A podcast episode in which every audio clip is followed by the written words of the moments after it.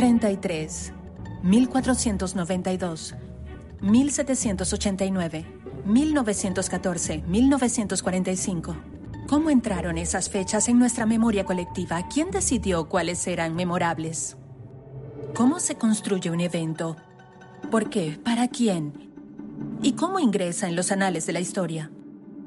El historiador Patrick Boucheron revisa las fechas para descubrir cómo nos ayudan hoy a evaluar el panorama de la historia global. Porque en el mundo existen numerosos calendarios. No hay una historia única, sino una multitud de historias encadenadas. Vamos a ampliar el enfoque y cambiar de punto de vista, mientras Patrick Boucheron nos guía por la fábrica de la memoria.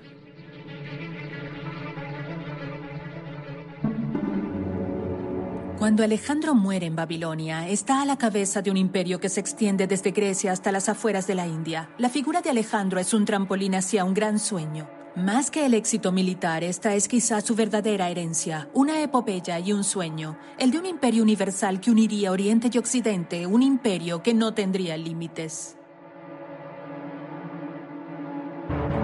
Fechas que hicieron historia. 13 de junio 323 el 13 de junio del 323, para los griegos, es el día 28 del mes de Esiroforión. En la Olimpiada 114, Alejandro muere en Babilonia. Eso es una fecha. Es una fecha específica. Es una de las únicas fechas exactas de la antigüedad griega. La única, de hecho, de la vida de Alejandro que se puede especificar el día, 13 de junio del 323, y es la fecha de su muerte. Si conocemos la fecha con tanta precisión, es gracias a esta cuña de tablilla cuneiforme.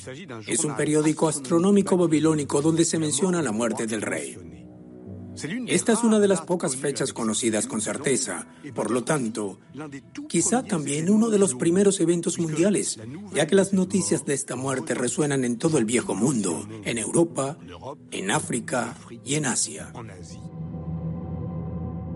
Comencemos con un pequeño resumen de los hechos en forma de ficha descriptiva.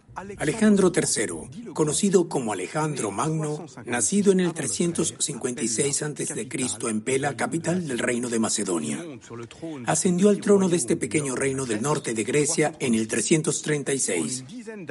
En una década derrocó al mayor de los imperios antiguos, el imperio aqueménida de los persas.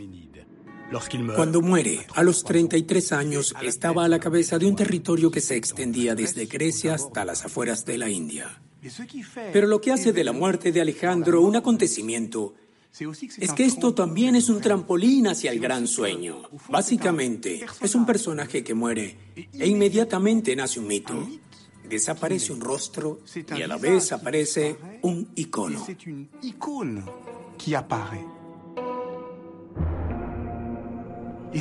Y lo que nos sucede a nosotros mucho más tarde es precisamente esta poderosa ola de leyendas mucho más fuertes que la historia, la leyenda de Alejandro.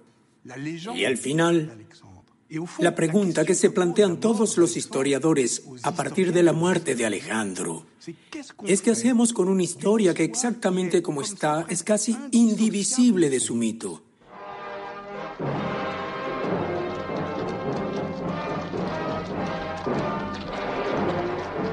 Cuando Hollywood se apodera de Alejandro, reproduce un imaginario muy antiguo, un imaginario cuya tradición se remonta a 23 siglos. Desde la antigüedad hasta los tiempos modernos, la novela de Alejandro es, de hecho, el best-seller absoluto de la literatura europea y de Oriente Medio en todos sus idiomas. Es un gran verso épico que se desarrolla en forma de una torre de traducciones y adaptaciones. Hay una novela de Alejandro griega, una novela siríaca, una novela francesa, una novela persa, etc. El héroe sufre mil metamorfosis según las versiones. Rubio, castaño, barbudo, sin barba o bigotudo. Manipula una lanza, un arco, una cimitarra.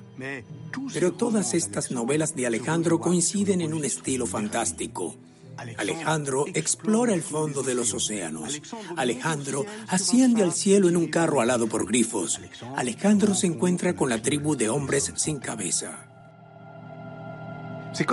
Es como si finalmente la parte del gran sueño en esta aventura no debería ser rechazada por los historiadores, sino tomarla, comprenderla, llevarla con ellos.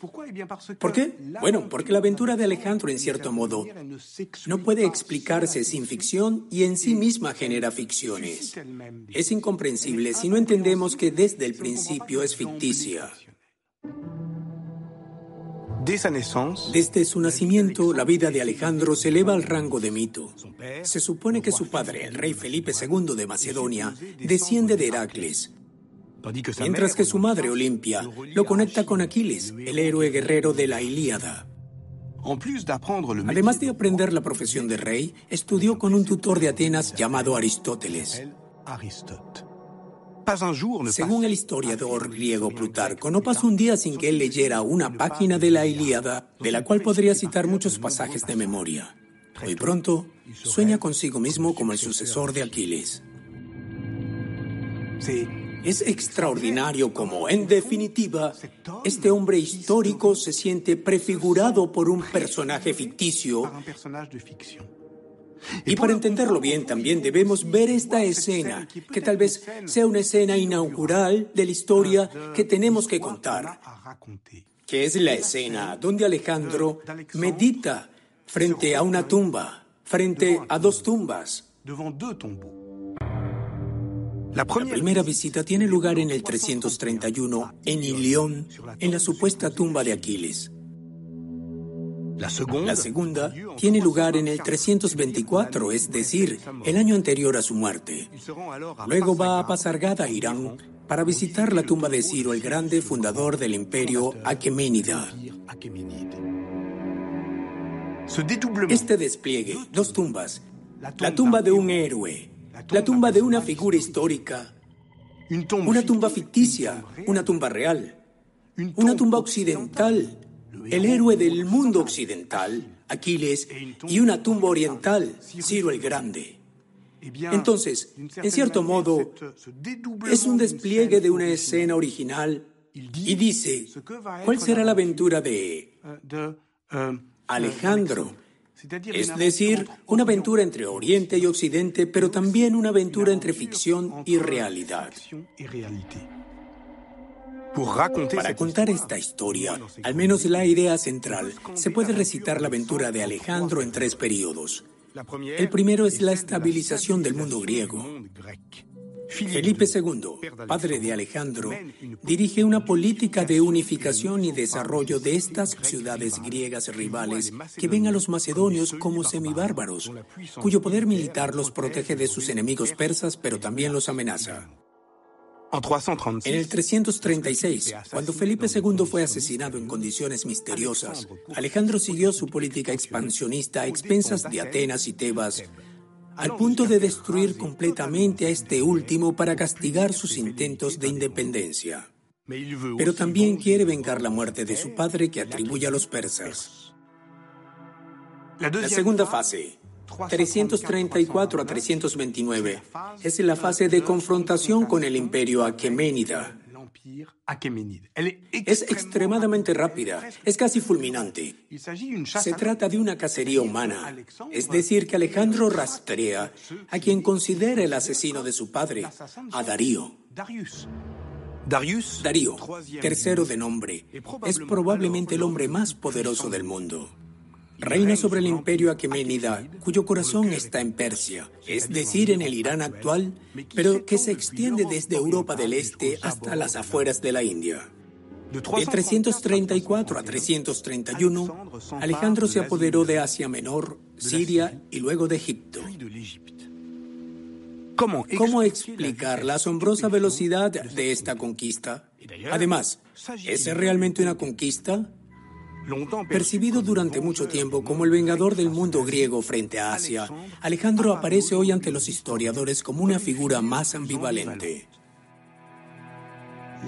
El desarrollo de la conquista se debe, en cierto modo, más a, a la fascinación que al heroísmo de la expansión bélica, más a la seducción que al hecho de que Alejandro interfiere de alguna manera, penetra en los poderes del lugar, exactamente como un virus se instala en el corazón del poder y lo convierte en su ventaja. Un desarrollo viral, por lo tanto, en lugar de una conquista en sentido estricto. Alejandro se introduce en los vínculos de poder regionales y los manipula a su favor. De manera muy consciente, construye su propio mito y utiliza esta política de la imagen como un instrumento de conquista del poder. En muchos lugares, no aparece como un conquistador, sino como un libertador, particularmente en Egipto, que es sin duda el lugar y el momento clave de su conquista. ¿Por qué? Debido a que Egipto fue conquistado por los persas y Alejandro aparece a los ojos de los egipcios como su libertador, como su restaurador. De alguna manera, se presentará a Egipto como el restaurador del orden faraónico. 332 es el año decisivo. Alejandro fundó Alejandría en enero, luego abandonó temporalmente la búsqueda de Darío por un largo desvío al oasis de Sigua, en el desierto de Libia. Los historiadores no siempre han entendido el significado estratégico de este desvío, pero es en Sigua donde la conquista de Alejandro cobra literalmente sentido. Es allí donde el oráculo del templo de Amón le anuncia que es faraón e hijo de Dios. Por lo tanto, Alejandro trae de Sigua una legitimidad egipcia y una nueva imagen. Alejandro el faraón, representado aquí en un bajo relieve del templo de Amón en Luxor. Al escuchar el oráculo de Amón en el oasis de Sigua, Alejandro se convence a sí mismo de que es el Hijo de Dios, que tiene poder sobre toda la tierra, que está en el límite del mundo con el fin de entender que su imperio no tendrá límites. En octubre del 331, se enfrenta al enorme ejército de Darío III en Gaugamela. El eco de esta batalla continuará durante mucho tiempo a través de la iconografía oriental y occidental, desde la Edad Media hasta la era moderna. Alejandro finalmente gana esta confrontación decisiva y entra sin luchar en Babilonia. Darío muere al año siguiente y Alejandro ahora no tiene rival. Luego comienza la tercera fase, lejano oriente, mucho más lenta, dura casi cinco años, del 329 al 325. Si bien Babilonia podría haber sido la culminación de la guerra, Alejandro apenas está a medio camino. En el 326 ingresó al Valle del Indo donde luchó contra un rey indio llamado Poros.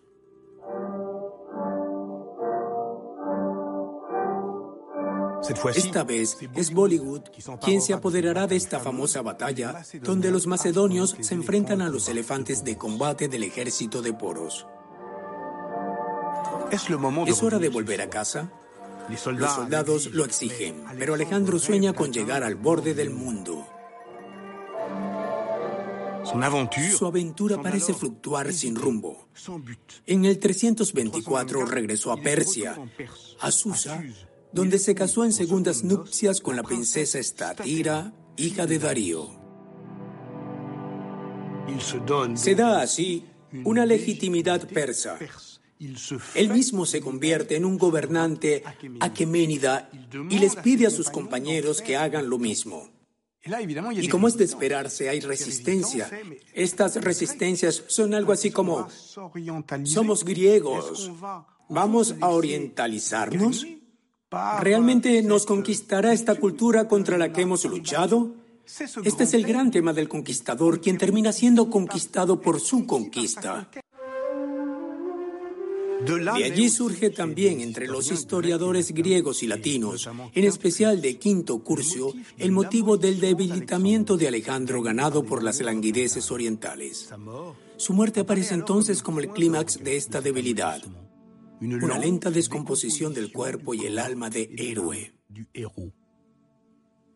Desde la muerte de Alejandro se puede contar la historia casi día tras día, hora tras hora. Y esto gracias a las citas hechas por Plutarco de las efemérides reales, una especie de diario escrito por Eumenes de Cardia, el canciller de Alejandro, en la tradición persa de una escritura meticulosa y diaria del poder.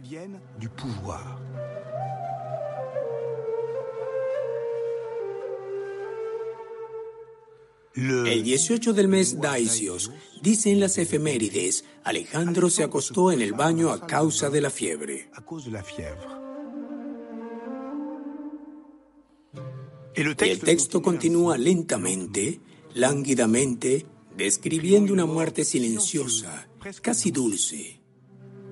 El día 25 durmió un poco, pero la fiebre no cedió, y cuando sus oficiales entraron no habló más. El 28, hacia la noche, murió. Sin embargo, piensen, Alejandro soñó con ser un héroe griego y no pasó un día de toda su vida sin leer un pasaje de la Ilíada. Su muerte está lejos de la imagen que nos podemos hacer de la muerte de un héroe, pues es poco heroica, poco glamurosa, poco espectacular. Nada es solemne en esta escena. No hay últimas palabras, no hay testamento, no hay nada más que agonía, muerte y desconcierto.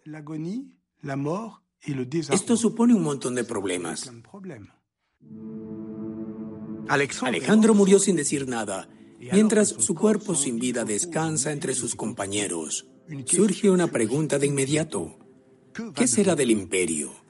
Anne Manuel Beis es especialista en Egipto después de Alejandro. Cuando muere Alejandro, hay dos posibles herederos, dos herederos legítimos. Uno es el medio hermano de Alejandro, Filipo Arrideo, y el otro, su hijo póstumo, Alejandro IV el hijo que Alejandro tuvo con la princesa iraní Roxana. La paradoja es que ninguno de estos herederos legítimos puede ejercer la realidad del poder.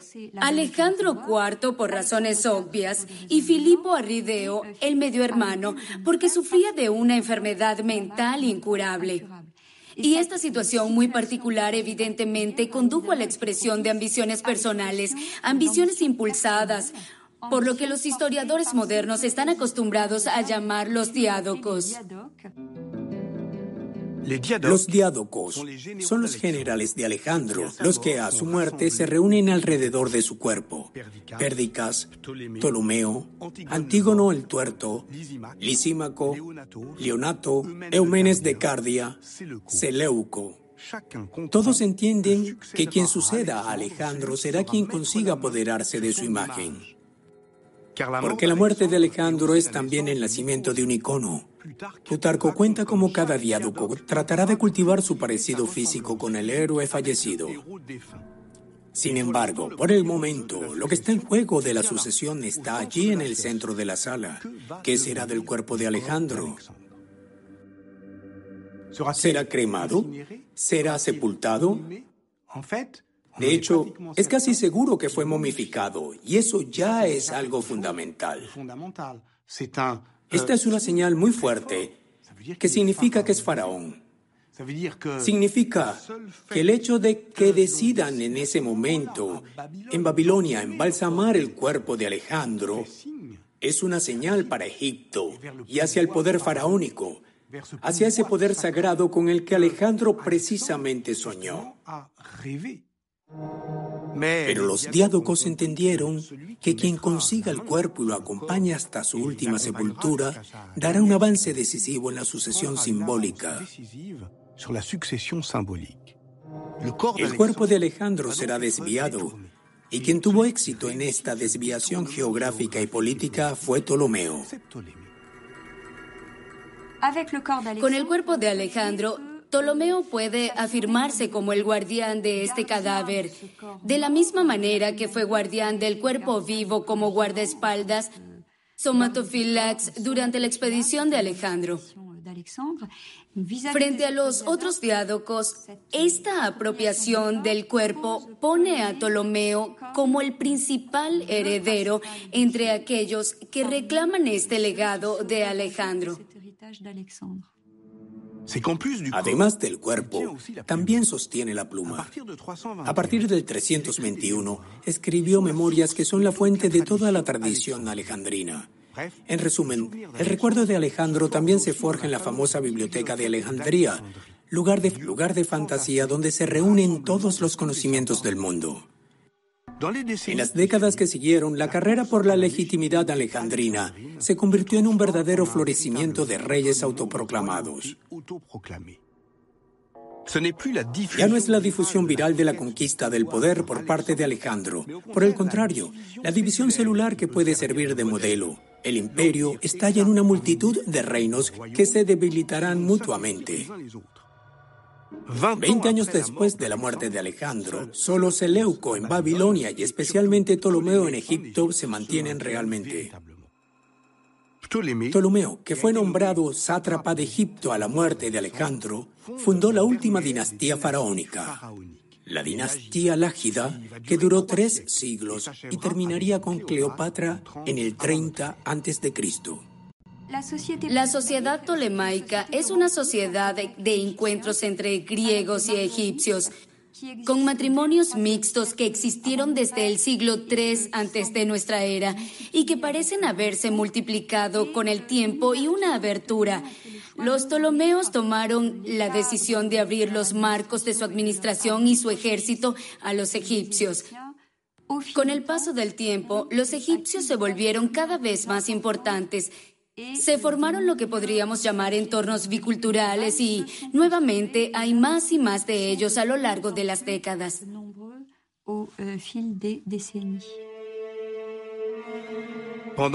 Mientras Alejandro muere en Babilonia, es difícil encontrar en otro lugar un evento tan rotundo como este.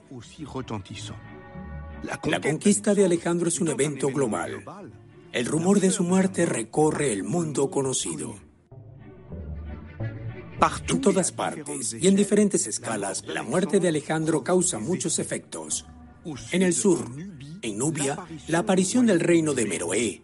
En el este, la aparición del imperio Mauria en el norte del subcontinente indio. En Grecia, Aristóteles es acusado de ateísmo y debe abandonar Atenas. La República Romana sigue siendo una ciudad-estado que lucha con los montañeros samnitas durante una guerra que dura más de tres décadas. En China es la época de los luchadores del reino. El norte está unificado por los Qin y la gente nómada regresa a Shanxi. En todas partes ruge la violencia de la guerra. Más allá de la austeridad de un evento global, la muerte de Alejandro es también un evento duradero, este sueño del imperio universal.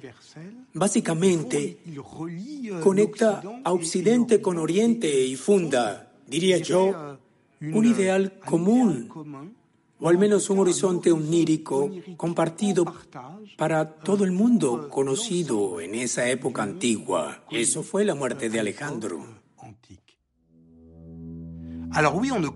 Entonces, no entendemos a Alejandro si no lo vemos meditando ante la tumba de Aquiles y la tumba de Ciro, el fundador del imperio aqueménida. Pero de manera similar, no entendemos la historia que sigue a la muerte de Alejandro. si no vemos que la visita a la tumba de Alejandro se convierte en el tránsito obligatorio de todos los emperadores, no solo de los occidentales, no, que solo quieren empapar su autoridad, su poder sobre este sueño de un imperio universal.